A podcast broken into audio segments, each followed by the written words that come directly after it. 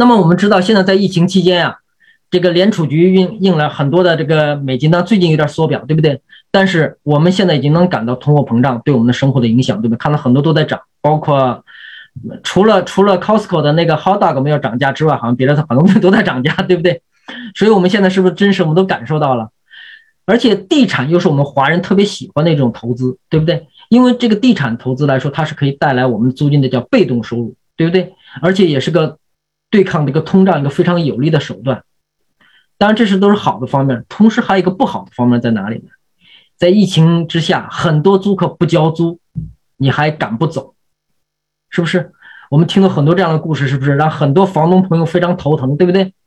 所以这也是让让很多新的想进入踏入这个这个固定资产房那个房地产这个行业的这个投资这个新的朋友也觉得有点裹足不前，所以你就发现这是这时候这个心态非常纠结，对房地产呢是又爱又恨，舍不得也放不下。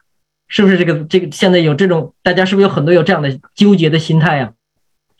那为什么在疫情中间，我前面也有别的公开课让大家知道，Mobile Home Park 它有非常亮丽的表现，而且它吸引了很多的机构的资金机构的资金投入。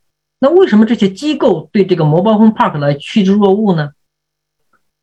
当然，其中一个主要的原因就是它的租金收入非常稳定，而且知道在疫情中间都没什么受影响。那你想，为什么疫情之间都对这个对别人都有影响，为什么对你 Mobile Home Park 却没有影响呢？这就是 Mobile Home Park 它有一个独特的优势。